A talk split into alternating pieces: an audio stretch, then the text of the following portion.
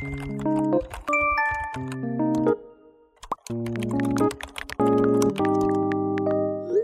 迎收听 WiFi 热点 On Air，我是主持人小原子，我是小镜子。哎，小原子，怎么样？你今天上 IG 逛逛了没？还没。哦，我今天发了一个现实动态，你都还没有去看，对不对？好了，我等下要看，好不好？不要生气。哎，你都不知道，现在啊，你有多少按赞数，你有多少爱心，嗯、都是年轻人心里很重要的一块。还有观看次数也很重要。对，就是大家有没有被看见，有没有被按爱心，都是很重要的一件事情。像是啊，我知道在英国皇家公共卫生学会呢，他们就针对青少年做了一份研究哦，然后就发现现在的青少年呢，在社群平台上很容易感到焦虑啊，还有孤独的感觉，因为他们觉得就在社群网站上获得了很多爱心啊，或者很多赞，是一种被认可的指标。是，那他们就进一步的发现呢，你知道吗？最让人感受到负面情绪的其实是 Instagram。Instagram 嘛，你说跟什么平台相较？就是它有像 YouTube 啊、Twitter 啊、Facebook，还有 Snapchat，这个在台湾是没有什么，比较少人在用啦。对对，那就是这几个社群平台一起比较之后，他们得出的一个结果。所以，IG 是龙登影响力最大的，对，它是带来最多负面情绪的一个社群平台。那其实，在上面也是最多年轻人吧，对不对？嗯、这几个平台比较起来，对 对，所以呢，我就很好奇，到底为什么会有这样的一个嗯研究结果出现呢？那我们今天呢，就请到了在我们台大有兼课，嗯、那同时也是。潜意识导引师，有过很多心理咨商经验的郭念洛老师来到我们的节目，跟我们分享一下他的一些经验和看法。欢迎老师，欢迎，谢谢大家好，我是念洛。嗯、呃，我想今天大家谈这个议题，我觉得还蛮有趣的哦，因为我都算你们的妈妈了，嗯、你知道吗？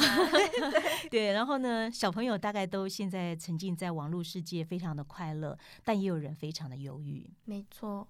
我觉得这可能有点像是痛并快乐，就是一起进行的。这样是比较快乐吗？嗯，对啊。那为什么大家明明这么爱用社交平台，可是却又不自觉的，好像掉入了一个忧郁的深渊之中呢？嗯，我觉得这题目非常的好，是因为呃，社交媒体呢，其实在过往我的年代里面是没有的。那时候为了要接触它，呃，我还记得那时候我们小时候有一句话说，网络世界里面可以呃秀才不出门，能知天下事。嗯、哦，所以那时候呢，只要透过我们的网络，不是透过报纸哦，哈，网。网络我们可以探索的世界各个的呃讯息啊、新闻啊、资料非常非常的多元。可是到了你们现在的数位世代的孩子们，社交媒体是多元到不得了，平台好多啊哈、嗯。那每个平台呢，让你非常方便就近取得了很多的讯息。结果就发现了一件事：以前要走路出门去买个东西，现在在家点两下，东西就送到你家。对，那这么方便的东西，那是不是让你们省下了很多时间？嗯。可省下那么多时间之后，你再运用它呢？呃，万一啊，你今天关注，因为你时间多了嘛，嗯、你今天做了这件事，下一秒你马上想知道它的回馈是什么，所以那个心情哦，跟我们过往的学习的精神就那个心情是完全完全不同的。所以我在想，就是因为时间多了。然后你虽然撒了那么多的资料出去，那回馈如果来的晚一点，因为别人不一定跟你是同步的，嗯，对不对？所以焦虑感不知不觉的就在这个长时间累积之下，也许它就出现了。这样让我想到，是不是有点像飞鸽传书？以前呢，我们要花很久的时间才可以收到对方的来信，等待的心情。嗯、但是现在有了这个 IG，它有这个讯息小盒子，你还可以看到人家已读了没有，就会让你觉得哇，怎么还不回我？怎么还不赶快？还不赶快？的这种时间上的落差。没错，这也是一个很重要的问题，因为以前。等是很正常的，嗯、现在这么快速的时间，你为什么还要让我等？对，对不对？快点回我，秒读秒回。所以你有没有发现到现在的人的情绪就变得上下起伏非常大？对，呃，别讲别的，跟我差不多年龄的朋友，我记得有一次，我就看到他在看手机，然后我就看着他怎么一直盯着手机，对，就会发现他的信件上面呢有大概呃一百多个讯息吧，哦、他一个一个去点呢。因为他容不得看那个讯息存在，我说奇怪了，那么多讯息给你，你为什么你慢慢有空再看？他说呢，他说只要看到那数字，就觉得他好像对这些人不负责任，所以每个都要按，按完就不知道按多久，还还要回馈一下。我说哇，真忙。对啊，嗯，所以他就是要把每一则讯息都看过去了。对，可是你知道，你旧的讯息看完，还有新的呢。对啊，所以你永远看不完呢。嗯。嗯那是不是同样的道理，我们也可以把它转换到按爱心、按赞这件事情上？因为哦，看有多少人帮你按赞啊，或是现在还有什么嗯、哈哈嗯、呃，或是抱抱这种不同的讯息，对使用者来说，它到底是什么样的一个呃意义呢？嗯，我觉得那就是人际交流的一个感受吧。你看，以前我们没有这些通讯软体，所有的媒体都没有的时候，你是不是出门买个东西，跟人问候早安、午安、晚安，是一件多么正常的事情？对啊。可是现在有了这些呃社交软体之后呢，你就发现到在里面，呃，你跟人家问候，它好像变成是一个应该做的事。可是你不回，如像我就很少回这个长辈图的，因为我觉得长辈图一，尤其我们那么多的群组，你要回到民国几年啊，对，对不对？好了，那如果你不回，有人觉得说奇怪了，你很大牌哦，我都跟你问早安了，你怎么都不回我一下？可是以前我们面对面的交往的过程里面，你只要说声早安，还有笑容，还有肢体语言，所以你回应立即回应他是很直接的嘛。嗯。可是现在就不是这个样子啊。那有很多的朋友，因为别人没有给他按爱心。或者爱心按的不够多，那我们在呃这个潜意识导引的过程当中，有人就因为这样，他觉得大家都不喜欢我，所以他对于自我认同这件事情，他是非常失落的。所以他们因为这样子就来呃这个寻求一些协助来聊一聊。那我们就发现到很多青少年朋友的确有这样的问题。他说为什么不按赞，或按赞的时间很久，或者是已读不回？这都是一个呃，在我们现在的社交媒体当中，常常听到一些朋友们的一些心情。就他其实会把这个当成一个别人是否在乎我的指标来看待。是，没错。对，那刚才我们有提到这个研究报告嘛，就讲说 Instagram 相较于其他平台啦，它是最负面的一个影响力的平台。那我就上网稍微看了一下，就发现，哎。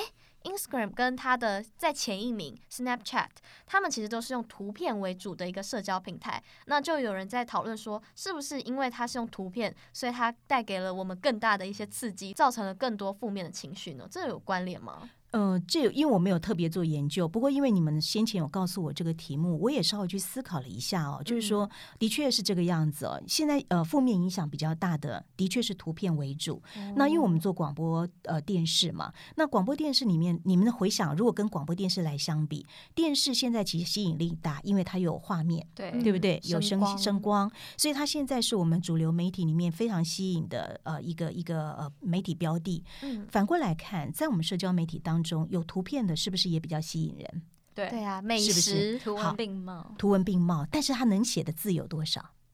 不多。就像电视一样，我们电视时间很快速，很多东西都要讲完，它、嗯、是不是也没有办法让你完整的把一件事说清楚？对，就是简短再简短。对，广播那像广播跟呃 FB 好了哈。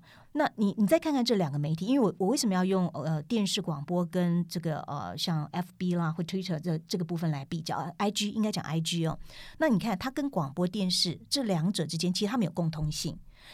如果是广播，其实我们在做广播节目的人就知道，我们有很多话、很多重点议题，我可以小小的做，把那个问题讲清楚就好。嗯，那 FB 它也可以用诠释的方式，用文字去表达我今天要表达的内容。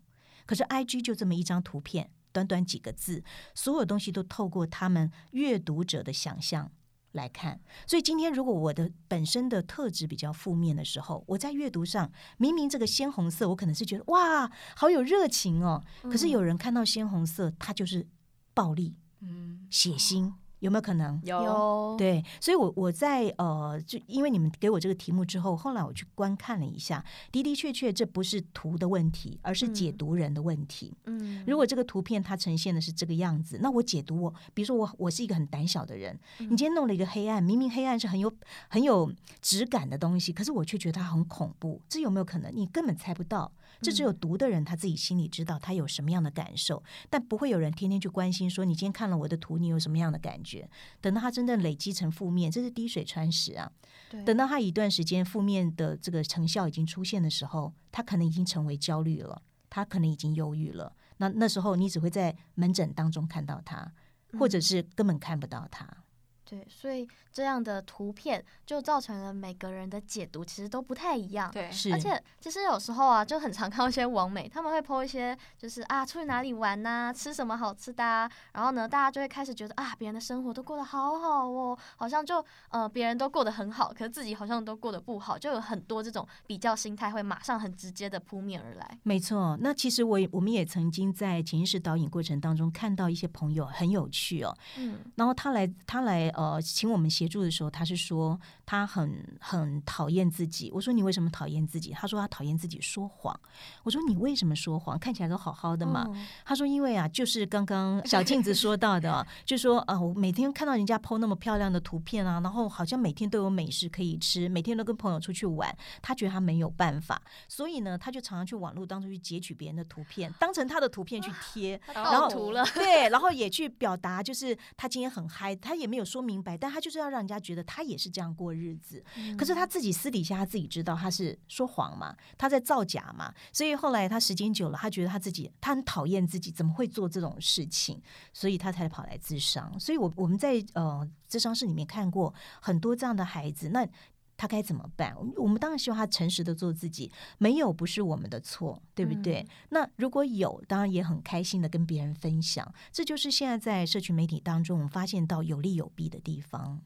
念老师，那我们刚刚有讲到很多的现象，哎，我觉得是不是跟我们的网络成瘾有一点的挂钩，一点的相关性？嗯，当然网络成瘾也呃是一个现在很很重要的议题哦。是，可是什么样的时间挂多久才叫成瘾？对啊，你们自己有没有思考过？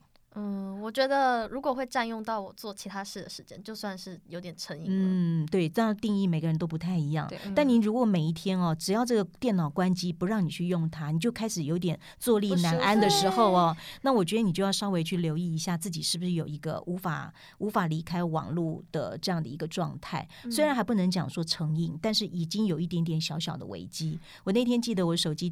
忘了带出门哦，结果焦虑的不是我，是我们家小孩。他说：“妈，我怕找不到你。”我还很开心，因为那天都没电话，你知道吗？所以我想，呃，到底网络成瘾了没有？这是一个很重要的议题。那它的定义，也许我们需要找专家来做一个说明。嗯、可是如果说，呃，它会不会影响到我们的身心？我倒希望大家可以去检视自己，如果有一天真的这个呃手机或者是电脑不打开不上网，是不是能够安然自在的过这个生活？如果可以，倒还好。但如果不行，要来检视一下。可是如果已经上瘾的朋友，我倒有点担心哦，嗯、因为嗯、呃，你明知道自己上网的时间太长，我问一下小镜子，还有我们的小原子，小原子，我问一下啊，如果说今天你明明知道你上网时间太长，可你现在真的没别的事做，是你会把网络关掉吗？我会很犹豫，我会知道我应该要关掉，但是我可能做不到。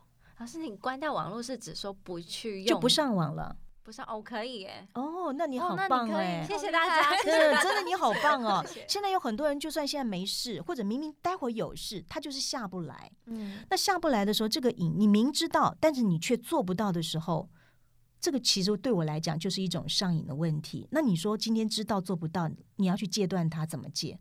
我告诉你们说糖不行，呃，糖呃是毒哦，不能吃哦。可是现在有多少小孩还是照吃？对呀、啊，妈妈讲不能吃，还是偷偷的吃。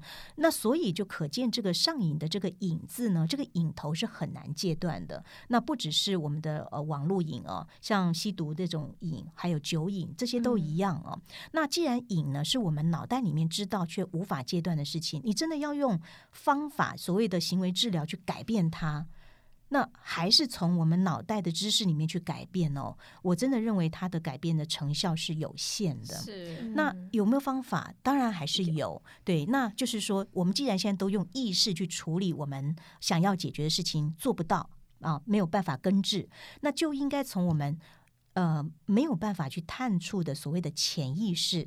来做调整，不过潜意识这个是一个很大的学问哦。那也就是我简单讲一下，就是说我们让他在呃生活里面呢，给他一个暗示，那个暗示就告诉他说，上网呢适度就好。不是说不要哦，哈、嗯，因为你你们数位时代的孩子不能没有网络，不可能戒不掉了，戒不掉了。而且你们的很多工具都要透过网络哦，对啊、你们的工作也需要，所以不是要把它完全戒断，而是说适度的使用，给他一个适度的空间，一个暗示。嗯、那这个暗示呢，他未来不是说，哎，我我知道我不能上网，不是我知道，他完全不知道，他会把这个暗示变成像呼吸一样的，哎、嗯，时间到了，这个事情做完，他自然而然就下来了。如果有运能够运用潜意识达到这样的目标，事实上网络成瘾的问题，我相信是可以克服的。嗯，所以其实还是我们大家要自主的想要去改变这些事情，然后才能建立一个更好的一个使用习惯。嗯，要有意愿啦，哈，要有意愿去改变才行。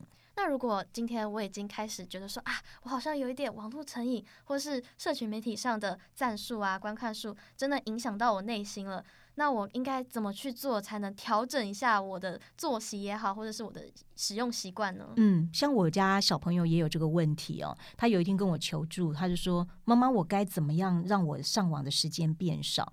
我说：“啊，那你可以去设定，现在不是有那个呃时间设定表吗？嗯，有有有，你就设定时间到，那个电脑自动关机，然后网络自动切 断，这自动切断了。万一我在打报告，然后他突然。”哦，那当然你，你你自己要计算好时间嘛。所以这个就是，你如果有一次报你在写报告的时候，你就固定一定要去存档嘛。嗯、那我就跟我的孩子说，我说，比如说晚上十点以后，你就要该上床睡觉了，那就把那个时间设定在那，那你就心里有个数啊。你在写作业的时候，你就要提早去弄啊，对不对？养成好习惯，你要养成习惯了，一次啊完了毁了，那你第二次就一定会记得它。学学到教训了，错误也是一种学习。对，嗯，好。那今天听到了这么多非常多的知识内容，然后也很感谢老师和我们额外分享了很多经验。那相信呢，我以后可以。更好的戒掉我的网瘾的，先把自己的生活规律性建立起来，那尽量不要往这个成瘾的方向做，因为数位时代哦，工具这些工具都有它的必要性，因为呃，现在已经世界村了嘛，对，我们也不可能说在台湾只做台湾的事，很多人已经连接到世界各地了，所以呃，我们的社交媒体是有它的存在必要性的，适度使用就好。那该睡觉的时候还是要睡觉哦，对呀、啊，才有 时间跟精神去做更多的事情。对，今天非常。谢谢我们聂露老师来上我们的节目，帮我们做这么好的分享。那我是小原子，我是小镜子。好，谢谢老师，拜拜。谢谢，拜拜。我们下周见喽。